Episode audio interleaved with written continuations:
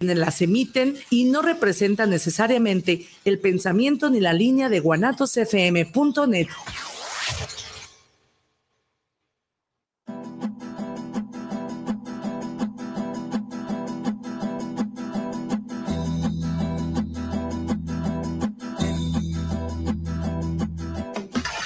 Wale, Shasikakni, Camino a Nictlán, Nikak Tikashis, Juan Xochicamanali, Tlaxcamati, Titestlacaquilia, Timpehuase.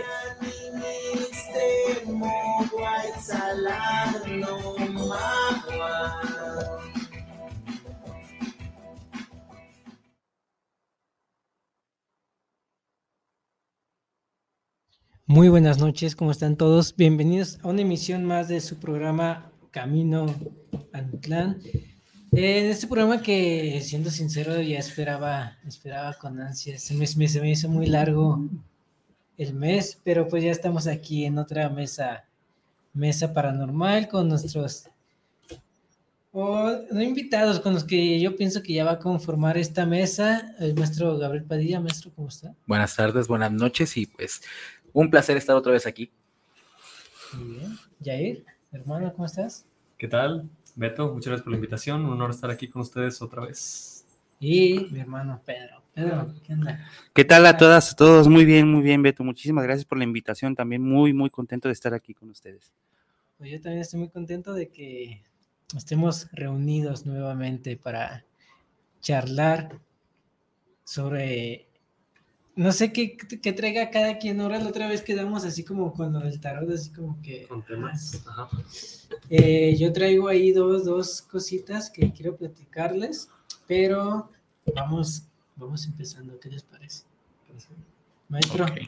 Ah, yo empiezo. pues mira que del tarot no soy muy conocedor, así que yo no pude, no pude y no tuve oportunidad, pero de experiencias, ah, cómo se llena uno de experiencias, Dios mío. Pues vamos empezando con una experiencia chiquita, ¿te parece? Una chiquita que nos tocó vivir en una de las escuelas donde trabajo, bueno, donde trabajé. ¿También era un panteón? No, e, e, es lo curioso que mucha gente piensa o cree o la, leyenda existe de que las escuelas fueron hechas en panteones. Nada lejos de la verdad, porque algunas las utilizan como panteones, perdón. Pero lo curioso es que, mira, eh, eh, donde yo trabajo, bueno, donde yo trabajaba, ya no estoy en esa escuela, eh, Tlajomulco, ya entendieron por qué lo de los panteones.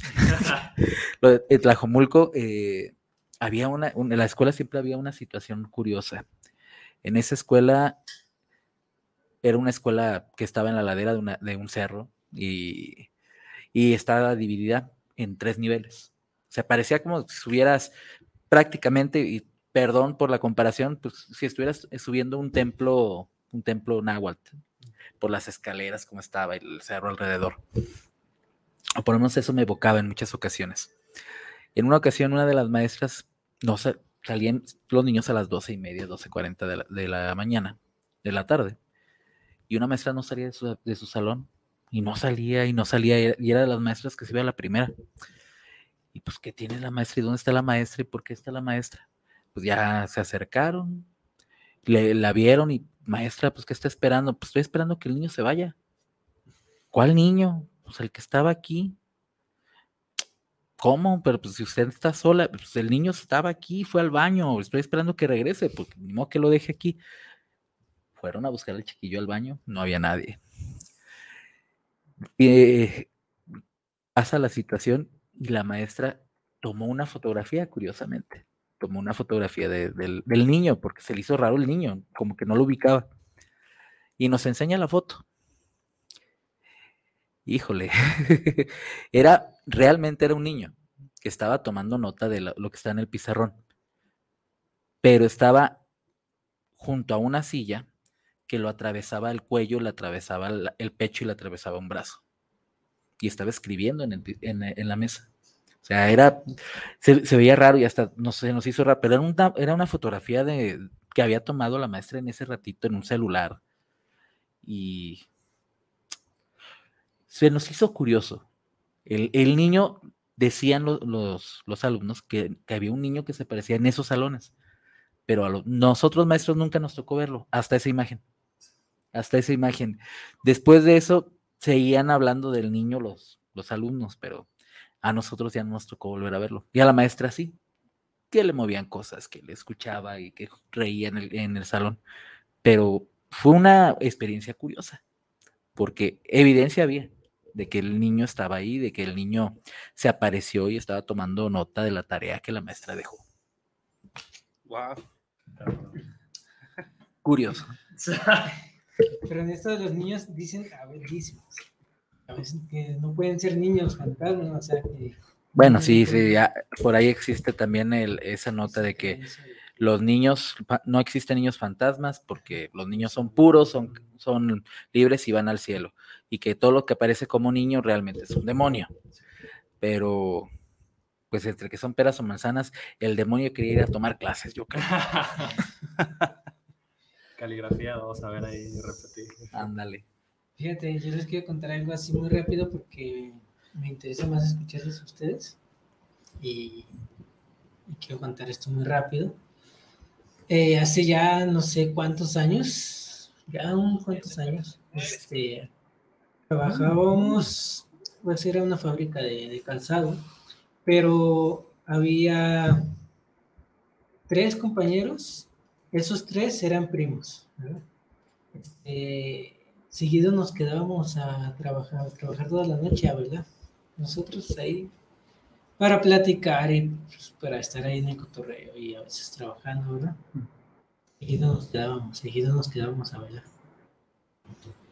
Una noche nos, uno de, de las tres personas era el que me enseñó a hacer esa labor, mi maestro. Yo decía, maestro, maestro. Sensei, le decía. Y nos dijo, ¿qué? ¿Nos quedamos ahora a velar? Y, no, ahora no puedo, Sensei. Yo le dije, ¿y ustedes? Les dijo sus primos, no, no puedo quedar. Así pasó, llegamos al siguiente día. Y dicen, oigan, ¿qué creen que pasó ayer que me quedé yo? ¿Qué pasó? Pues resulta que estaba yo aquí trabajando y de repente escucho que empiezan un llanto. Cabe mencionar que estaban las máquinas, estaba una cocina hacia el fondo que es que usábamos para comer, pero no había ventanas, sino que era una puerta por donde subíamos el material. Entonces dice que es daba a la calle, pues esa, esa puerta. Dice que empieza a escuchar el llanto, se asoma ah, por la ventana de la puerta y ve una mujer a media calle, pero dándole la espalda, vestida completamente de negro. Se me erizó bien gacho la piel cuando la vi, porque de ahí venía el llanto. Me metí, me metí y seguí trabajando. Al tiempo, eso a lo mejor no tiene nada que, ver con lo que voy a decir, pero yo me salí de trabajar ahí como a la semana, dos semanas, pasando, no sé, tres meses. Un viernes me habla uno de, de las otras dos personas voy a meter nombres porque pues, ya, ya pasó hace mucho. Me dijo, oye, ¿qué crees que acaba de pasar? ¿qué pasó? No, pues falleció Víctor. Víctor era el- mi maestro. que sensei. decía, Sensei. sensei. ¿Cómo? Ahorita, ahorita acaba de pasar. ¿Pero qué pasó? Dice, él era, eh, mi maestro era así de los... Buen maestro, Rocky. Sí. Todo el día se la pasaba ahí. Dice, subió y antes de sentarse en su máquina, porque era una máquina de coser, dice, pues ya vámonos, ya eran las seis ya nos íbamos todos, ya todos estamos agarrando nuestras mochilas. Y dice, vámonos porque aquí espantan. Se sentó, se oyó un golpe y volteamos y estaba en la máquina. Ya, caray. Y pues eran primos ellos, estaba él, estaba exaltado. Y no, pues él me hablas y ya en la noche ya fuimos, y más noche pues ya fuimos a su, a su velorio. Lo curioso pasa esto. A la semana siguiente, a la semana siguiente, el lunes, porque eso pasó un viernes, todos regresan a trabajar, el encargado de ahí, pues también lo cotorreábamos con él, todo, dice, yo iba abriendo la puerta de la fábrica y es- empecé a escuchar el martillo. Dice, a mí se me olvidó. Se me olvidó, Víctor, se me olvidó que había pasado eso. Y yo le dije, ah, ya estás tan temprano aquí, Víctor. Iba subiendo la escalera, pero se seguía escuchando el golpecito ahí en su máquina. Subí y me acordé y dice, oye, pero... Ya no está. No está. Sí. Dice que todo se repitió toda la semana eso, hasta que agarró sus herramientas y las, escon- las bajó, las escondió. Pasó eso. Dice uno de sus primos que fue a la tienda, que está en la esquina, donde el maestro Le compraba, gusta. donde ahí se quedaba comprando cerveza. Y el de la tienda dice, oye, llévale el cambio a tu primo. ¿A, ¿a cuál? O sea, el chaparrito, así le decían ahí en la cuadra, el chaparrito. No, pues yo se lo llevo. Sí, dile que en la, es que en la mañana que vino me compró una cerveza, pero no, no se esperó que le diera el cambio, agarró las cervezas y salió. Dice, "¿Cu- ¿cuándo vino? Ahora en la mañana. Ahora en la mañana vino por su cerveza. Me pagó, no se esperó que le diera el cambio, se salió. Oiga, es que sabe qué es, ya él tiene como, ¿Cómo le explico? como dos semanas. A que- ver, ¿cómo que le digo? Dice, no me digas eso. Dice, Pero no es "Sí". para hoy. O sea, Hasta eso. estás más civilizado, la neta. Quería irse, quería irse bien al cielo. Ya, Sin deudas. Sin deudas. ¿Cómo ven? Híjole. Hablando de anécdotas de escuelas, eh, en mi secundaria, yo estuve en la secundaria 47, una que está al lado de la Unidad Revolución, ahí por Colomos. Y ahí también había muchas historias. Ahí se contaba que, pues como estaba pegado al bosque, se decía que habían pasado cosas. O sea, de repente había, se supone que ahí si, si uno va al- a la dirección y pregunta por las fotos de generación, creo que un, la generación del 2010, 2008, les tocó que cuando le estaban tomando la foto, salió un monje hacia arriba de ellos. O sea, el monote, estaban así todos en la foto y salió arriba el pinche monje. Este, y ahí tenían la foto. Este, o de repente, ya en la noche, antes había pues los salones de mecanografía, que ya pues en mis tiempos ya eran de matemáticas, ya no se daba mecanografía, ya no se necesitaba eso en el mercado, pero se escuchaba, aún así que seguían tocando las, las teclitas ¿Sí? de... Sí. Sí, sí, sí. Escuchaba que tocaban ahí las teclas de, las máquinas. Entonces tocaba de repente que los prefectos ya estaban pues a punto de cerrar la escuela y se escuchaba. Sí, y bueno, pues ahí en Colomos también hay muchas, muchas anécdotas. si alguien ha tocado algo o ha escuchado algo de Colomos? Buen rato, no, no, no recuerdo ahorita. Colomos también se ha conocido mucho porque de repente ha ido mucha gente a hacer ahí rituales.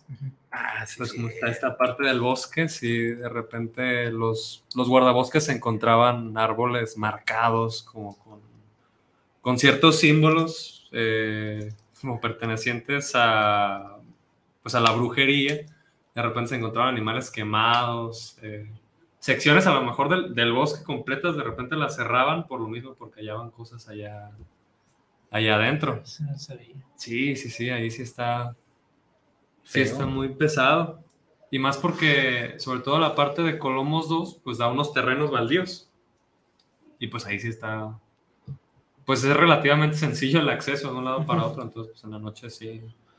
eh, se meten tanto personas como perros, ¿no? Sabían que ya en Colomos no hay conejos porque perros callejeros se metieron y los extinguieron. ¿Sí? Sí, sí, ya no hay. Sí, es. Era una mini anécdota que me acordé como empezamos a contar cosas de escuela y ahí hay mucho, Buen dato. mucho que sacar. Es un buen dato. eh. Sí. Pues también me, me sucedieron cosas en la prepa donde estuve. Este, Nombres, nombres. ¿Cuál prepa? bueno, es que tendría que revelar una, una etapa de mi vida. Digo, pues ya estamos aquí, ¿verdad? Sí, ya, ya. Hasta Kurt, no pasa nada. Bueno, este, la prepa donde yo estuve fue en el seminario diocesano de, Ah, de. Guadalajara. Entonces, iba para otro lado yo, ¿no? muy diferente al que estamos ahorita. Pero ahí también pasaban cosas muy interesantes, porque yo recuerdo que a veces en la noche escuchaba, mm, yo no sé si los demás también lo hacían, pero a mí me tocaba escuchar como cómo rebotaba una, un balón de básquetbol en la cancha, en la, en la, pues en la noche.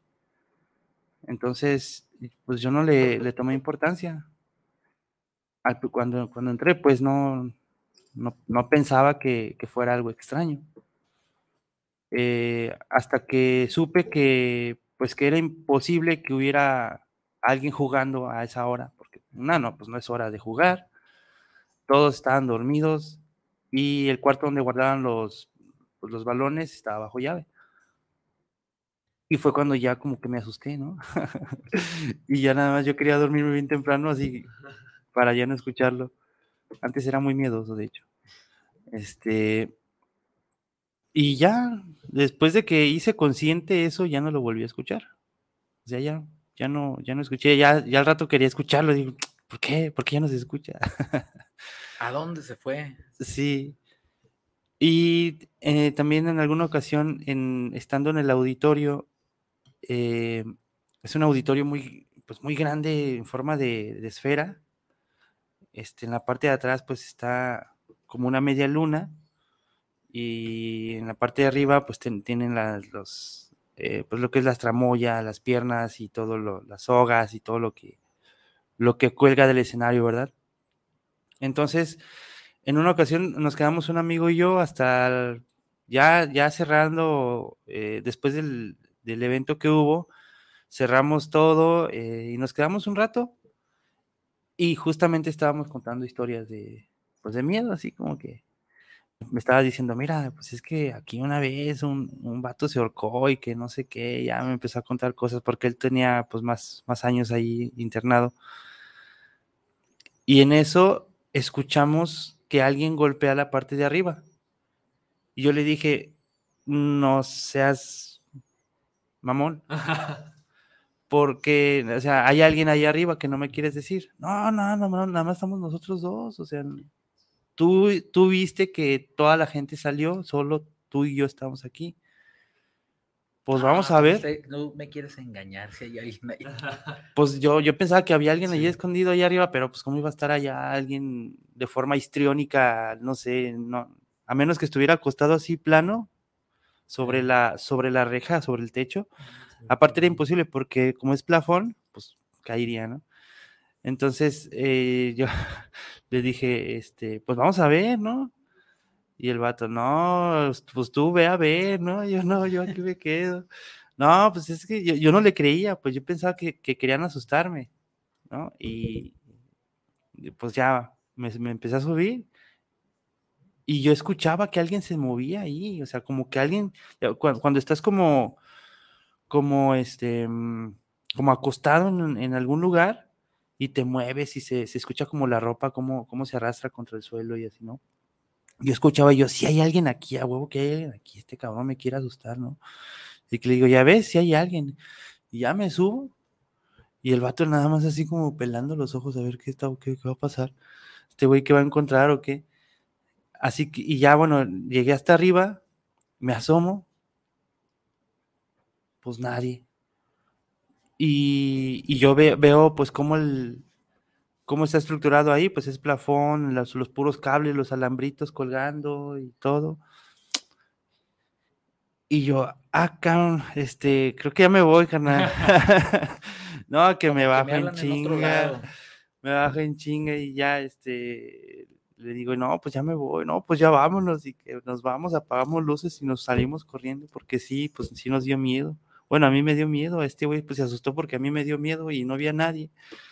Entonces, pues sí, fue, fue de lo, de lo que, de las cosillas que me, que me sucedieron, más otras tantas que se contaban de ahí, de ese lugar. Imagínate cuántas cosas no se han de contar. Muchas, muchas, muchas. Sí, pues un lugar muy grande, muy anti- muy, muy viejo, pues, o sea, también, este, y parece ser, y dicen que también se construyó sobre, sobre un, un lugar donde, donde había personas enterradas. No, no un cementerio como tal, pero sí una capilla, como un, una, unas Como un osario. Ándale, más o menos. Órale. Ah, eh, o sea, si se alguien ahí, pon tú que a lo mejor eso que se estaba arrastrando por ahí, no creo que haya sido el ahorcado. No, no sé, algún ente que deje. Puede ser, o el horcado, a lo mejor es lo que yo escuché realmente era la soga, ¿no? La, la soga que quedó ahí, el sonido de la soga arrastrándose y pegándose contra la, la intemperie. Tal vez, ¿no? Sí, de hecho, si leemos Teosofía, eh, hay un maestro, creo que es Dick Vicker, tiene un, era un teosofista inglés. Él decía que usualmente la, la gente después de que muere deja un cierto residuo energético, que es lo que llaman la sombra. Y usualmente gente que fue muy mala o que tenía eh, emociones muy, muy pesadas, eh, son los que tienen las sombras más fáciles de ver. Este, y esto de repente, incluso cuando se muere, por ejemplo, un ser querido, eh, es muy normal que la gente unos meses después sigan viendo sombras, o sea, sigan viendo la sombra y de alguna manera sepas que es esa persona. O sea, es curioso porque no te, no te aterra como si estuvieras eh, observando a un, a un ente desconocido, sino que es como si te asustaras eh, viendo que algún familiar tuyo entró a tu casa sin avisarte. Es como ese tipo de, de susto o ese tipo de extrañamiento. No Sí, es como terror. ese espantito cuando Ajá. ocurre algo inesperado, no, no tanto de terror. De terror, exactamente. Sí, es por esa, por esa carga energética. Eso está bien, bien cabrón. Pero queda también esa incertidumbre, ¿no? Mm. Ese- esa sensación de que algo está ahí, aunque no, es- no lo, lo puedas identificar. Exactamente. Sí, es. Creo que ese es, es el mayor problema, el, el hecho de que no se, tienen, no se tiene el lenguaje, a lo mejor, para poder expresar lo que acaba de pasar. Sí, es algo, algo que deja a uno como muy intranquilo. Pues ya, ya hay muchas historias de, las gente, de la gente sombra, precisamente. Sí, sí, sí. de la gente sombra, que son, no son más que figuras, imágenes que no las ves directamente, pero que de- las puedes ver de reojo, que las puedes sentir porque están ahí y, y- y generan una vibra negativa muy fuerte. ¿Saben dónde hay? ¿O sabe dónde hay un lugar así con una vibra energética, pero de la chingada? Ahorita es el estadio de los Astros, creo. Antes era la unidad Ávila Camacho. Ah, sí, sí, sí. ¿Has entrado a los baños? de- No, no, no, No, no, pero me imagino. No, horribles. Haz, haz cuenta que para, yo creo que para los Juegos Panamericanos, si no me equivoco, a lo mejor no ten- tengo mal el dato, eh, es cuando este, se construye el estadio o el estadio se, se Se extiende. adapta. pero se, se adaptó para que viniera mucha gente. En los años posteriores, yo estuve estudiando karate ahí varios años en, el, en, ese estadio, porque había unos pequeños salones, pero cuando te tocaba ir a los baños, sobre todo en horario de invierno, estaba bien culero porque no había luz. O sea, el estadio estaba semi-abandonado, ahorita ya no, porque pues ya se convirtió en el, estadio de los Astros y pues ya tiene más, más feria, ya le echan más billete, pero en ese entonces no. Entonces, la luz, nunca había luz, güey, nunca había luz, entonces, güey, te metías y aparte pues ibas así con el pinche uniforme del karate, güey, entonces tenías la, la cinta, güey, y todo, y te tenías que estar ahí desamarrando y estaba todo, el problema era que los baños eran, eran muy largos, muy largos, muy largos, muy largos, o sea, estoy viendo unos baños de fácil unos, unos 30, 40 metros, así de, de largo, porque pues estaban hechos para que mucha gente fuera, pero en ese momento estaban abandonados. Este, y tú ibas y te daba miedo, o sea, te daba miedo estar ahí porque estaba oscuro, porque el eco... No, y luego veías el fondo del Gigante, sí, se veía lejos, lejos, lejos, lejos, oscuro. Y luego, aparte, los baños estaban, o sea, los cubículos estaban cerrados. Entonces, como que tú dices, alguien puede estar ahí. Y a mí un día me tocó que fui al baño, venía, iba caminando hacia los lavabos y en eso escucho que alguien corre al lado de mí. Andy. O sea, pero escucho así, pero que corrían como con ropa, o sea, que tenían ropa y como que se escuchaba el, El movimiento. el roce, ajá, el roce. Y volteo y con el rabillo alcanzo a ver a un, a un mono como vestido con ropa parda, o sea, como entre blanca y gris, corriendo así. Pero fue de reojo, fue que ves y dices, no, no mames, te volteas. Y vuelves a voltear y ya no está. nada. Ya no había nada. Ya, Guau. pues, me, fui, me fui todo pinche uniforme del karate blanco, pues ya quedó todo manchado. ahí. Todo marrón. todo marrón, ya cinta café. este, no, no mames, llegué Qué todo- rápido subió de Sí, nivel. güey. Sí, no, no, Ya, ya, no. ya. El examen de cinta. Ahora un sensei aquí. Sí, güey, ya llegué siendo maestro. Cabrón, güey. Ese lugar está feo, güey, energía culera. Oye, justo ahorita que hablabas de la gente sombra, güey, ¿has oído de Ujú. los ensombrerados? Los de sombrero, la los espíritus con Con sombrero. sombrero, güey. Sí, he ¿Qué escuchado varios, he escuchado varios. De hecho, yo tuve, bueno, no yo, eh, fue- una plática que me, que me dijeron una historia, no tanto de sombrero, el charro negro, la muerte, pero que se aparecía, se aparecía bueno, para ubicar.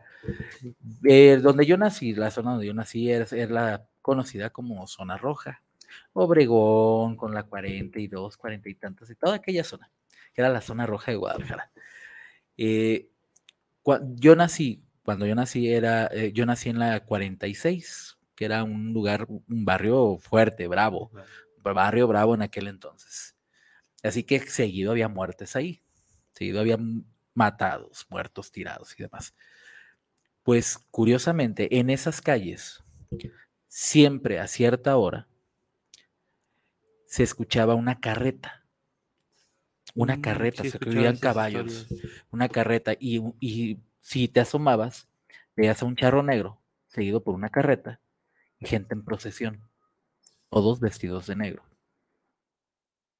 Y si la mentada carreta, el mentado charro negro, se detenía en la puerta, en la entrada de una casa, es porque alguien iba a morir de ahí. La persona que nos lo platicó, que me lo platicó, me lo platicó cuando tenía como 15 años. A dos, tres calles, a dos calles, una calle está la prepa 3 to- esa zona era llena de chavitos en ciertas horas. Nos, se nos ocurrió platicar por ahí eh, con uno de los vecinos y los vecinos que eran amigos de mi papá. Nos platicaron que en una ocasión, una ocasión cuando yo tendría como dos años, empezaron a escuchar una, una carreta. Una carreta iba, iba fuerte, iba con cierta velocidad y que daba la vuelta una y otra y otra vez por la misma calle hasta que se detuvo justo en la puerta de esa familia. Pues el señor se asomó, el dueño de la casa se asomó, vio la carreta, le pegó un susto porque de la, carre- la carreta abrió puertas, abrió la puerta como que invitando a entrar. El señor no durmió toda esa noche. La madrugada hubo una balacera, justo en la puerta de su casa, entre ladrones pandilleros de la zona. Se murieron tres personas ahí. Así que la carreta anunció que iba a morir alguien ahí. No de la Mm, casa, ajá, pero alguien que precisamente de estaba la ahí. casa, pero ahí está. ahí. Y- Oye, pero dicen, ay, perdón, perdón. no, no. Dicen que si te asomas, que, que no te debes de asomar, mucho menos los niños deben de asomarse. Si escuchan la carreta, para es nada para esconderse. debes sí. de asomarte. Pues no. dicen. Dicen, dicen. Acá sí, sí nos platicó que se asomó y, y no, la- se le metió un tal susto que no en su vida quiso volverse a, a parar a ver. Por, por eso no hay que asomarse. Por eso. Justamente. No recuerdo, creo que murió como dos, tres años después, pero pues, a final de cuentas no lo puedo relacionar tampoco. Pero No. de que se asustó el señor, se asustó. Sí, no, pues susto. Y, y- y- y el miedo no estuvo para, para nada. pues, la balacera tampoco estuvo tan, tan sencillita, Tranquilita. tan tranquilona. Dice San Martín Saldaña, ¿qué? Y saludos, saludos. Esme Sánchez dice, Olis. Peti Guevara dice, hola, saludos. San Martín, ahorita digo ese Martín, pero bueno, déjame leer los de acá. Dice José Manuel Rojas, saludos para el programa de Camino en mi Plan, un gran saludo por estar teniendo este gran programa de Mesa Tenebrosa. Rodrigo del Olmo, saludos para mi clan, saludos a los panelistas, está chida la mesa macabra. A mí me gustó la mesa macabra. Josefina Arámbula, saludos para Beto Fon, le enviamos un gran saludo para llevar este excelente programa y ahora sí dice, San Martín dice, una, bueno, es una pregunta, dice, ¿en esos baños no fue donde encontraron a los estudiantes muertos por la fe? Mm, Desconozco. ¿De la FEU? Ah, de la, ah, caray. Por ¿De la FEU o de la FEC? De la FEC. De la FEC sí te la creo, de la FEC, bueno, también. No, este, pero, ¿en los baños del Ávila Camacho? ¿Sí es en ¿No, está- estará confundiendo la zona con, ¿La- con lo que hoy es el planetario? Sí, ahí. No, porque en el planetario hay una de historias. Bueno, Sí, hay muchas historias. ahí sí ha pasado mucho. Este. Pero que yo sepa, en el Ávila Camacho no, no ha habido. Pero desconozco, desconozco. Puede ser que, Puede ser. puede ser que sí. No lo dudo. sí. No lo- porque sí, al lado está el Parque Ávila Camacho, que antes de que construyeran la presa, que eso tiene uno o dos años, pues era un, un baldío muy grande. Bueno, era una zona silvestre, le queremos llamar Ujú. así. Pero pues sí, muy probablemente pasaron muchas cosas ahí adentro. Eh, ¿tú, ¿Tú quieres contar otra historia? o? Pues fíjate que ahorita que estaban hablando del hombre de sombrero, es- me acordé de algo, pero es que tengo tres posibles. Esa, un- esa pequeña mención de con sombrero. Hay una que también no viví yo así en carne propia, pero sí conozco a las personas que trata precisamente sobre la Ouija. Y algo que me parece es que a veces lo terrorífico no tiene que ver mucho con lo paranormal, o sea, lo que es más macabro a veces es lo que suele pasar con los vivos. Sí, Se me hace, Asustamos más. sí, da más miedo. Fíjate que es que no sé si esté bien que lo cuente. No digas nombres. Diga nombre. Ahí va.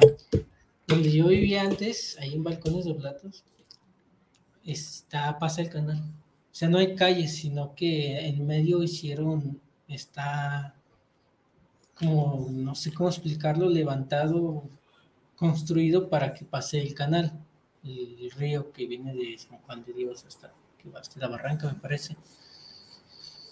Entonces, por esas calles no pasan carros. En la esquina de donde vivíamos había una pareja de muchachos que vivían ahí, tenían tres niñas. Pero era, o sea, vivían en una casa que estaba destruida. O sea, llegaron y se metieron a vivir ahí. Porque les gustaba pues, la mala vida, o sea, andar perdidos, pues ellos. Cierta noche, o sea, siempre se escuchaban ruidos en esas calles. eh, decían, ah, por aquí pasa la llorona.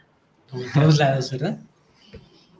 Cierta noche, como a las 3 de la mañana, nos despierta un grito. Mis hijos, mis hijos. Yo, alguien está jugando porque había unos taqueros que se contaba que ellos llegaban de trabajar a las 2 de la mañana y cuando descargaban se agarraban gritando. Mm. Se agarraban gritando para despertar a la gente. ¿no? Entonces dijimos, son los taqueros. Pero el llanto se empezó a escuchar como que corrían en todo el canal. Sobre el canal. Sobre el canal que lo recorrían. Y mis hijos, y se vio que estaban llorando. Cuando yo me asomaba a la ventana no veía a nadie. Me volví a meter y se volvía a escuchar que pasaban y me asomaba. Pues la ventana no me daba mucha vista, sino que a lo mejor nada más lo de frente. Este pasa.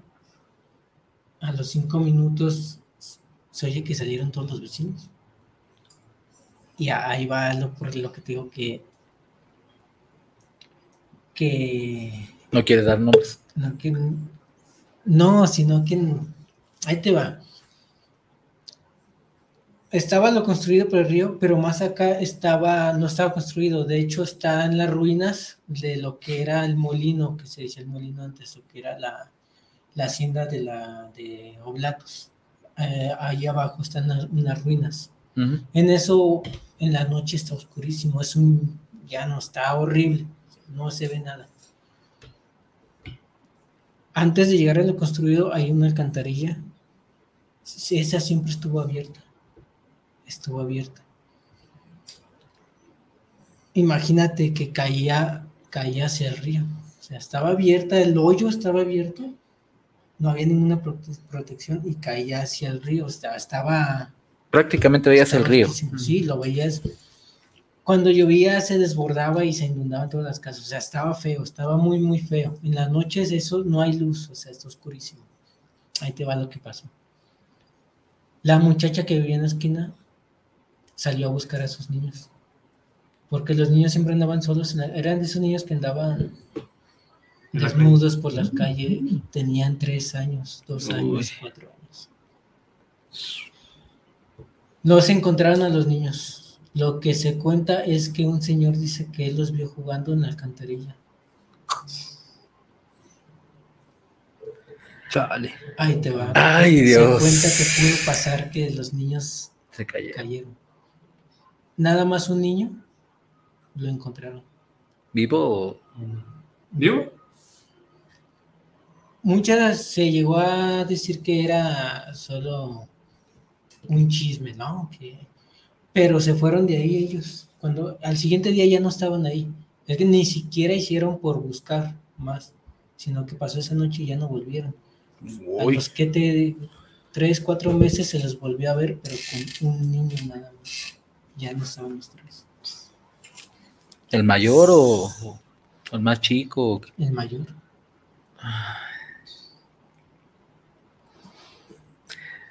Pi- Piensa, María, acertarás. Sí.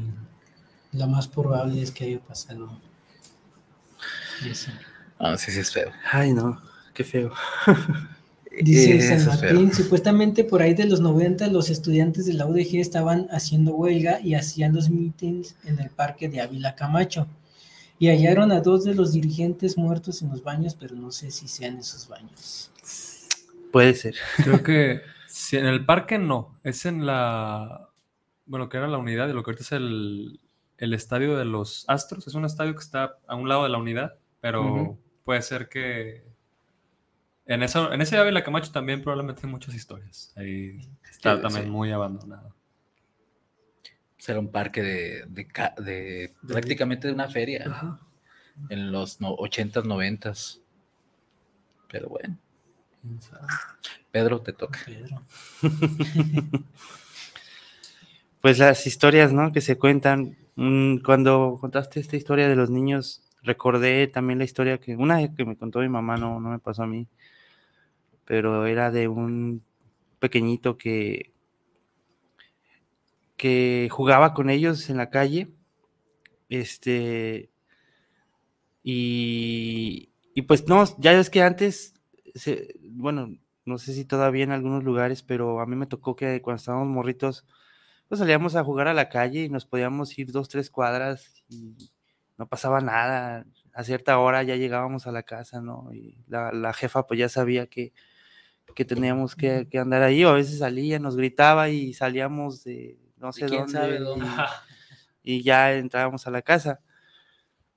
Entonces, eh, ahora imagínate en tiempos de mi madre, cómo era, ¿no? Que se juntaban los, la bola de niños a jugar fútbol, a jugar escondidas, la traes, este, un montón de cosas. Y, y había un niñito que estaba en situación de calle eh, que jugaba con, con ellos. En una ocasión, eh, pues pasó una, una tragedia en la que pues ese pequeñito cae a, un, a una alcantarilla y pues pierde la vida. Eh, sin embargo, cuentan que días después eh, lo vieron jugando con otro grupo de niños, a ese mismo niñito. O sea, los niños ni siquiera estaban enterados, estaba jugando fútbol y estaba jugando el niño, y entonces lo ven ahí y, o sea, y, se, empezó a, correr la voz. Mamá dice que empezaron como a, que, le llegó el chismecillo de que habían visto al niño jugando fútbol con otros niños. Entonces se, se dice que, que por ahí en esa vecindad, pues es, es una vecindad que tiene un patio muy, muy grande. Entonces ahí pues se dice que se, se aparecía ese, ese pequeñito, ¿no? Jugando con los niños. eh. Y ahora que dicen que no, hay, no existen niños, niños fantasmas, entonces ahora caigo en cuenta de que quizás no era ese niño, era Otra cosa. alguien jugando con los niños. Ching, no, sí está muy feo.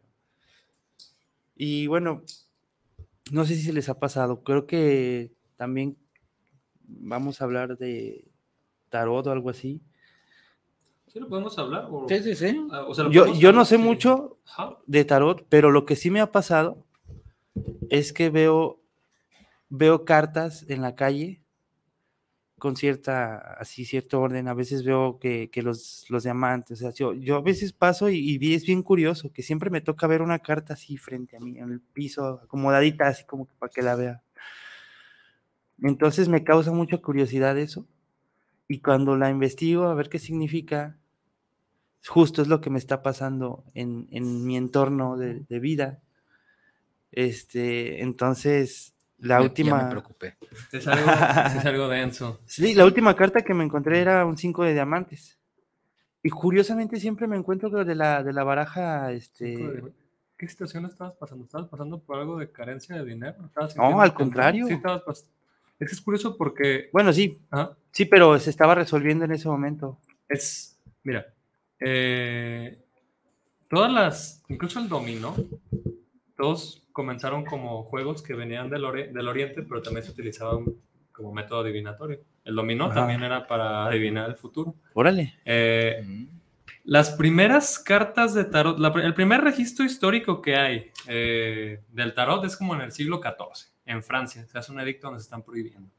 Pero se cuenta, se cuenta que desde, o sea, desde la gente que ya estudia la teosofía, ya más, pero ya dicen que desde la Atlántida existían unas ciertas cartas gigantes, bueno, unos tablones gigantes de oro que la gente utilizaba como, como adivinación. Las cartas del tarot y la baraja tienen Puntos en común. tienen ¿no? puntos en común. De hecho, eh, el tarot son 78 cartas, que son los 22 arcanos mayores, que son la muerte, el loco, el mago, que son, representan arquetipos. Y está la, eh, la- los palos menores, eh, podemos llamar así, que son, son 22 y son, eh, creo que 56, 56 si no me equivoco. Es- entre estos palos menores o en la baraja menor se encuentran los oros, que el equivalente son los diamantes, eh, las espadas, que son las picas, los bastos, que son los tréboles, y las copas, que son los corazones. Pero una persona, por ejemplo, que sabe leer el, el tarot o que de repente empieza a meterse a los métodos adivinatorios, sea la Ouija, sea el I Ching, sea- hay gente que hasta te lee la coca, güey, o sea, te lo juro, te leen así los te, le, le pegas el tragote a la coca y te revisan. Tengo unas tías en las que sí les le Yo había escuchado, pero lo del té. el té y el también, café. También con las hojas El del té, té, el y el café. café. Pero Ajá. con la coca también, güey. Guau. Eh, tengo una tía que vive ahorita por, por San Agustín. Este. La chela. Digo, todos tienen cafeína. Todos tienen café, pues algo, güey, algo. o sea, ¿No hay quien todos- te lea la chela? Ah, güey. Hay que comenzar un negocio de lectura de caguamas, güey. Ah, Yo, güey. Ya se armó. Ahí. No estaría tan mal. no estaría tan mal, ¿eh? O sea, pisteas y después te dicen algo sobre el futuro. Mira, ahí hay. A ver, déjame ver tu Ay, chela. mucha- déjame ver tu chela, ¿eh?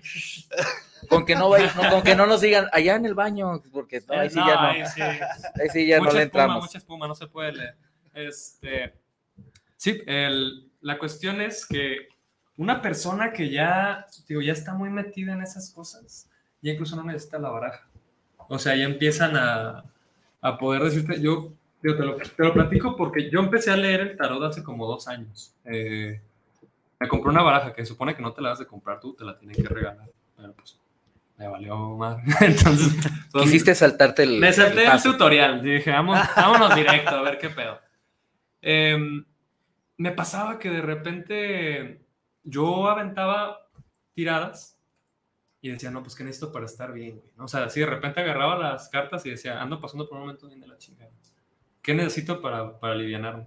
Y echaba, güey, y me salían tres cartas. Me salía el 10 de copas, que representaba la familia, 6 de copas, que representa la niñez, la infancia, y el 5 de oros, justamente, que es el 5 de diamantes. Se habla de carencias, güey. El tarot son carencias, güey, pobreza. Y yo mondeaba, güey, porque, o sea, pues era una respuesta fea, o sea, era una respuesta que decía que era, o sea, era un equilibrio como entre la, la prosperidad y la pobreza. Hasta tiempo después que ya, ya supe am, Leer, descifrarlo, ya sabía qué peo. Entonces, pues me culé y duré como tres meses, güey, así sin, sin leer. No quiero saber nada. No quiero saber nada. Pero de repente hacía tiradillas, ya no sobre mí, ya sobre los demás. Y un día andaba bien, otra vez agüitado, ya han pasado seis meses. Y otra vez, güey, ¿qué necesito para estar bien? ¿Qué necesito para estar bien? Agarro, echo la tirada, güey, levanto las cartas, 10 de copas, 6 de copas y el 5 de oros. güey. El mismo orden, güey, misma orientación. O sea, Guau. es, es- son cabronas, o sea, sí te llegan de repente, de repente mensajes. Eh, sin embargo, la cuestión con el tarot y con todos los medios adivinatorios es que mm, mientras más tú estés, eh, como lector, sobre todo, leyendo, eh, leyendo las cartas o meditando, se te va a hacer más fácil. Y de repente ya, como te dije, ya no necesitas las cartas. Ya de repente tú ves a alguien y te, te llega a la mente, ah, vas, ahorita vas a tener un problema con tu papá por tal, tal, tal, tal cosa. Y así, o sea, te llegan de golpe como los, las revelaciones, si lo quieres ver así. Eh, ahorita estoy reabriendo, tuve un, negocio de, en el tarot mucho, mucho tiempo, lo tenía como de manera informal, ahorita ya lo reabrí. Está en Instagram como Logos de un Leo, Logos de un Leo, por si quieren una lectura, este, ahí estamos. Eh, pero sí, en el tarot pasan muchas cosas, en el tarot se puede...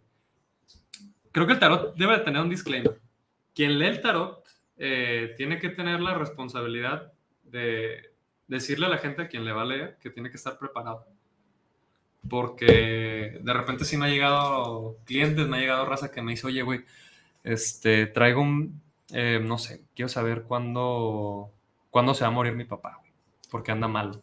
Ay, cabrón, yo no preguntaría eso. Güey, o sea, me lo han preguntado, yo sí le dije, no, no mames, pues no te voy a contestar ese pedo. No o sea, hagas. hay raza, o sea, hay raza que sí se acerca al tarot de manera muy, muy temeraria, güey, o sea, como que no se dan cuenta de que sí va a haber una respuesta. Creo que esa es la mayor, creo que es lo que usualmente le suelo decir a la gente a quien le leo, primero que tiene que estar preparado para la respuesta. O sea, que no pregunten cosas cuya respuesta no van a poder digerir porque, porque llegan. O sea, si uno pregunta, ¿cuándo me voy a morir? Por ejemplo. Y tú echas la tirada, te van a salir un conjunto de cartas.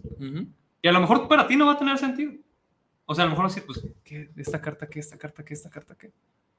Pero a lo mejor si la sabes leer, te encuentras un spoiler. Porque una lectura de tarot, güey, es que te echan un spoiler. O sea, que te echan un spoiler ahí de algo que va a pasar.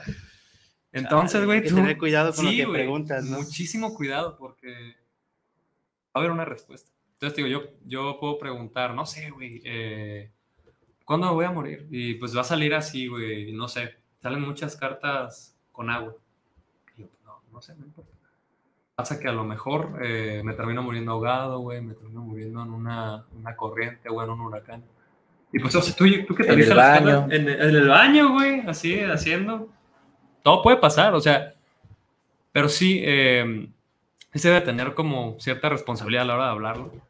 De repente, también pasa que se deben de ir escribiendo. O cuando alguien te está leyendo las cartas, sí es bueno estar escribiendo lo que te están diciendo porque todo se termina cumpliendo con el tiempo. Es algo, es algo muy raro, güey. Es que, o sea, no quiero que esto suene dogmático porque también yo soy una persona muy, muy escéptica. Pero es, es curioso que se cumplen las cosas, güey. O sea, se cumplen las cosas. Y, o sea, mu- muchos la gente, mucha gente lo puede ver así como una profecía autocumplida, ¿no? Decir, ay, este, me está diciendo que me voy a quedar sin dinero. Inconscientemente voy a empezar a gastar más, güey. O voy a hacer que la feria no se Te mueva. predispones. Ajá, puede ser. Pero, ¿qué pasa, güey, cuando de repente tú lees acerca de otras personas? O sea, ponle, no sé, güey, algo que te, te llega la, la curiosidad, ¿no? No sé qué va a pasar con mis tíos que viven en, en Los Ángeles, güey. Piensas en Los Ángeles, pues parece que se va a morir el tío. Y se muere. Ahí qué pedo. O sea, porque también es una gran responsabilidad cuando empiezas a leer, porque es mucha información la que... Es que no se trata de, bueno, no vas a preguntar cosas de, de ese, de, ese, de ese calibre porque a final de cuentas, vamos, pre- preguntar si me voy, si- yo, yo así lo veo, preguntar si alguien se va a morir, obviamente ya sabes que se va a morir, pero pedir la fecha esa- exacta, Los detalles. tiempo, detalles, Está muy macabro. Muy sádico. está es, es, muy convertir, es convertirte o tener la ansiedad porque me voy a morir así, me voy a morir así, me voy a morir así, me voy a morir así, pues no. Está es terrible. La gente No, muy no, morbosa. no, no, no, no, no. Sí, sí, sí. Sobre todo las, las lecturas, güey, suelen caer entre, güey, ¿qué pedo? Voy a volver con mi ex.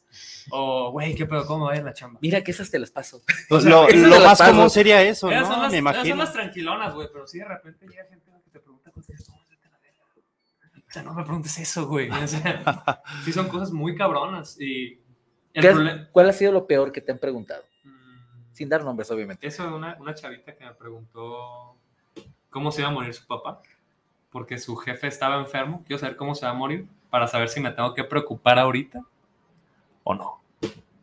Órale.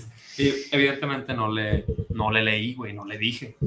Porque sí es un peso, güey, sí es un peso decirle a una persona que, pues, ¿cómo va a fallecer un- alguien que quiere? O sea, ¿cómo va a fallecer cualquier persona? O sea, porque tú tienes ese peso, esa responsabilidad. Te conviertes como en una especie de, mm, de canal para que lleguen ciertas respuestas. Pero sobre todo son cosas de, cosas de amor, güey. O sea, sobre todo gente pregunta cosas- por cosas de amor o por cosas de dinero, güey. Lo único que le interesa a la gente. Pero ahí como, bueno, es que yo he escuchado que también dicen eso, como tú que les, tú cargas con algo de, Sí. de eso, algo malo, no Sí. Ay, güey. Es, está bien cabrón. Porque yo antes no cobraba. Yo antes lo hacía de, de agrapa, güey. Decía, arre, güey, sí, todo bien. El problema fue que con el tiempo tú empiezas a leerle a la gente y la energía de la gente te empieza a quedar en las cartas. Y luego tú las vuelves a agarrar y te sientes mal. Una vez estaba con, con unos amigos de la uni y les empecé a dar lectura y había una chava que había estado muy estresada por, por el trabajo, y en general traía como problemas de ansiedad. Yo estaba bien tranquilo, güey, me había echado unas chéves, güey, andaba tranquilón, a gusto, güey, muy relajado, güey, el mood estaba muy bajo. Pero le empiezo a leer las cartas. Y así fue una tirada de como tres cartas, o sea, no fue nada que requiriera mucho esfuerzo.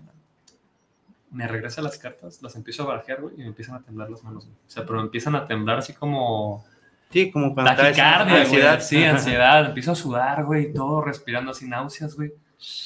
Y yo, ay, cabrón. O sea, Me cayó mal la chela. sí, me quedó mal la chela, güey. Se me fue chueca. No, o sea, mal, mal plan. Por eso se supone que cuando te leen las cartas tiene que haber un intercambio. Casi cualquier cosa, cualquier trabajo que hagas, tiene que haber algo, porque si no te quedas con, te quedas con la energía de las, de las personas. Y ahí sí está, ahí está feo. Si no la sabes sacar, después, eh, incluso está bañándote, o sea, bañándote. Hay gente que más rudimentaria se echan al piso, al, al pasto y empiezan a rodar, empiezan a rodar así como perros.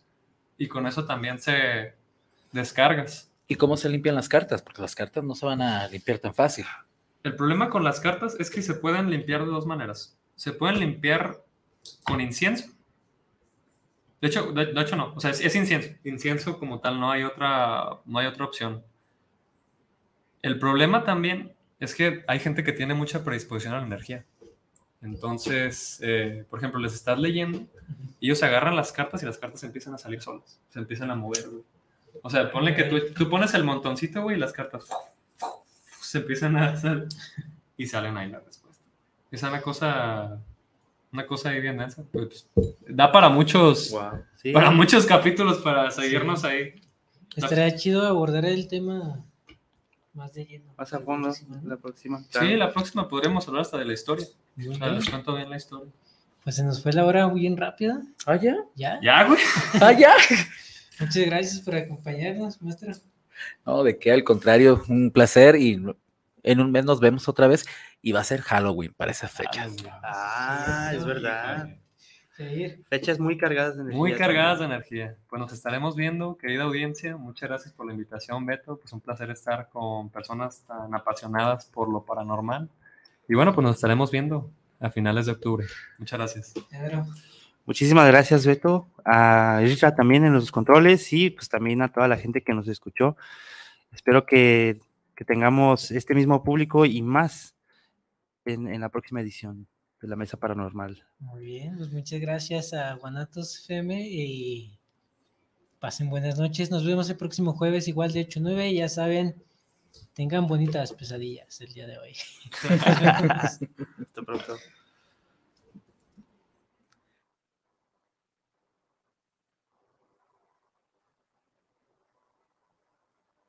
Yanitlempanoc, Tlacaquili, Camino al Mictlán, Timocaquiseyo, Neseyoc, Jueves, Chicuelli, Huanchignahui, Tlentlatoyo, Tlaxcamati, Titechontlaquili, Ma, Mexcalti, Totlanamilis, Huan, Cahuani, Totlaxtol.